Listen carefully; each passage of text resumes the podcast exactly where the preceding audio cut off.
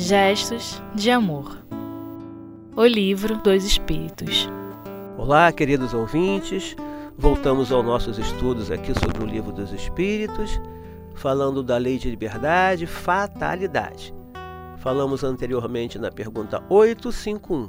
Então vamos agora para 852, que diz assim: Há pessoas que parecem perseguidas por uma fatalidade que independe da sua maneira de agir.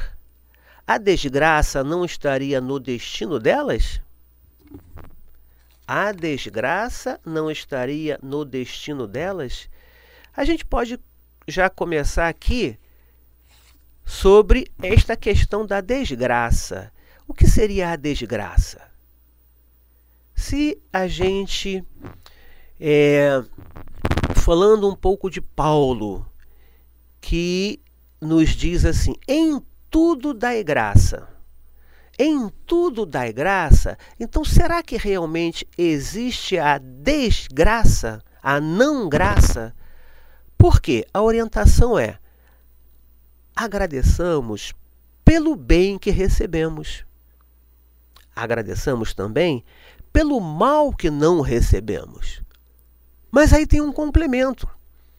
Agradeçamos também pelo mal que recebemos. Nos parece um absurdo.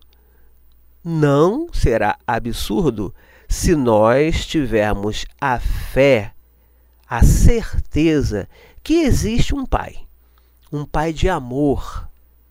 E se o Pai ama, não fará nada que não seja necessário para o seu filho. Então, se existe, entre aspas, uma desgraça, provavelmente esta condição ruim tem a ver com a lei de causa e efeito, tem a ver com as nossas escolhas, faz parte do nosso processo evolutivo. E se temos que passar por uma experiência negativa, temos que entender que esta experiência negativa está dentro da minha trajetória. O interessante é como a gente vai passar por ela.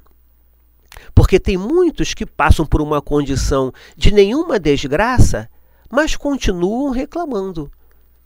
Tem muita gente que, a princípio, tem todas as condições para crescer, mas não entendem a oportunidade.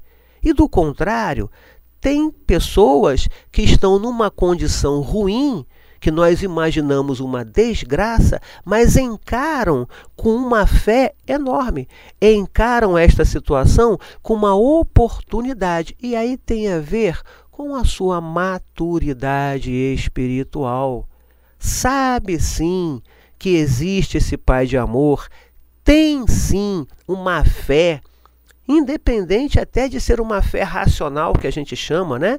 A nossa doutrina espírita, porque fé não é um privilégio da doutrina espírita, claro que não. Fé é uma possibilidade do homem.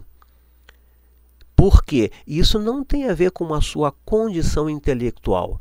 Eu posso ser muito simples dentro desta encarnação, mas tenho uma fé enorme, porque provavelmente eu já tenha uma maturidade espiritual, já tenho uma existência que me deu uma condição de acreditar, ter a certeza. E é diferente eu saber de acreditar. Eu posso falar para você, olha, existe ali na rua um carro vermelho. Aí você vai acreditar em mim. Ah, tá bom, existe um carro vermelho. Agora eu vou lá na rua e vejo aquele carro vermelho. Então eu sei que tem aquele carro vermelho. Eu não só acredito, como eu sei. Assim é o espírito com uma certa maturidade um espírito que já tem uma vivência, que já lembra da, do plano espiritual e não se perde na escola, que é a vida de encarnado. Não mais que uma escola onde estamos aqui estudando e nos preparando para passarmos de ano com uma boa nota e voltarmos para casa.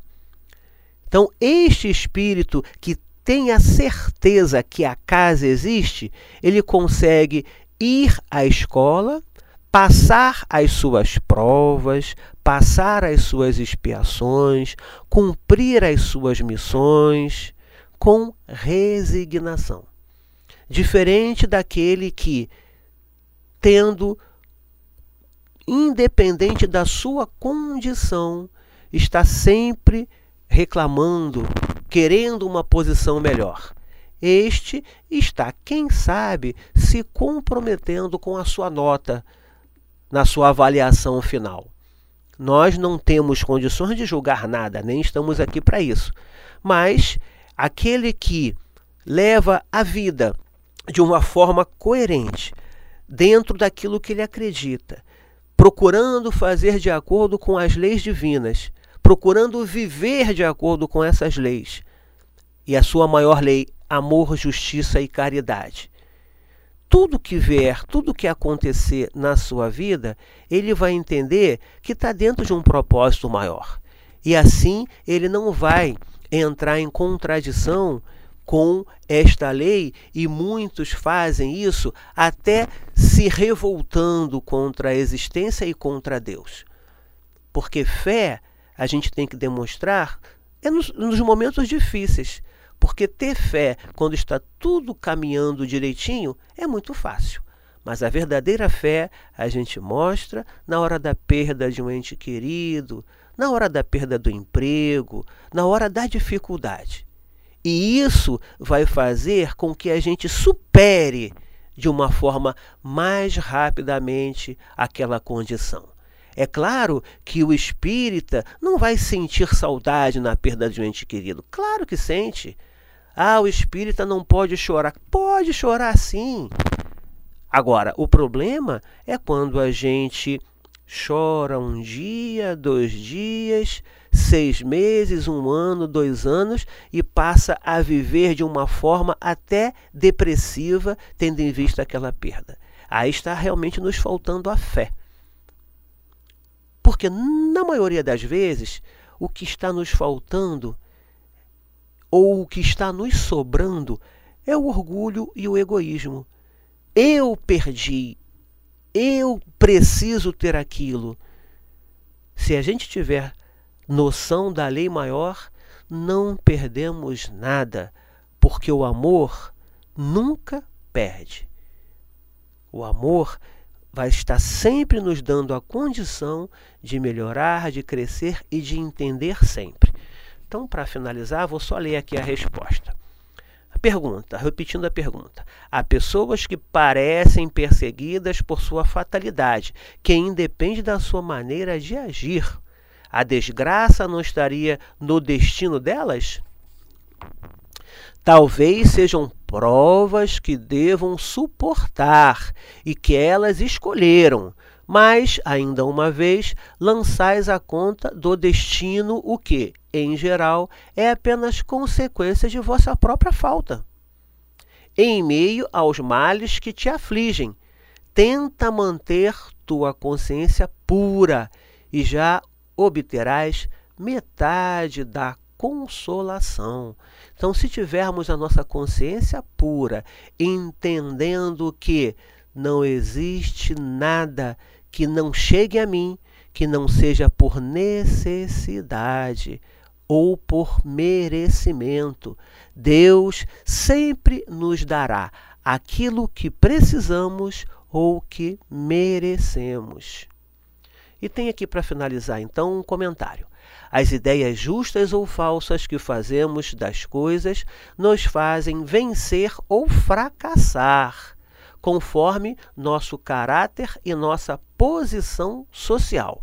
Achamos mais simples e menos humilhante para o nosso amor próprio atribuir nossos fracassos à sorte ou ao destino do que à nossa própria falta. Se algumas vezes a influência dos espíritos contribui para isso, podemos sempre nos livrar dessa influência. Repetimos, podemos sempre nos livrar dessa influência, repelindo as ideias que eles nos sugerem quando são más. Então, lembrando nosso querido Chico Xavier, pode até pousar, só não pode fazer ninho na nossa cabeça. Um abraço a todos.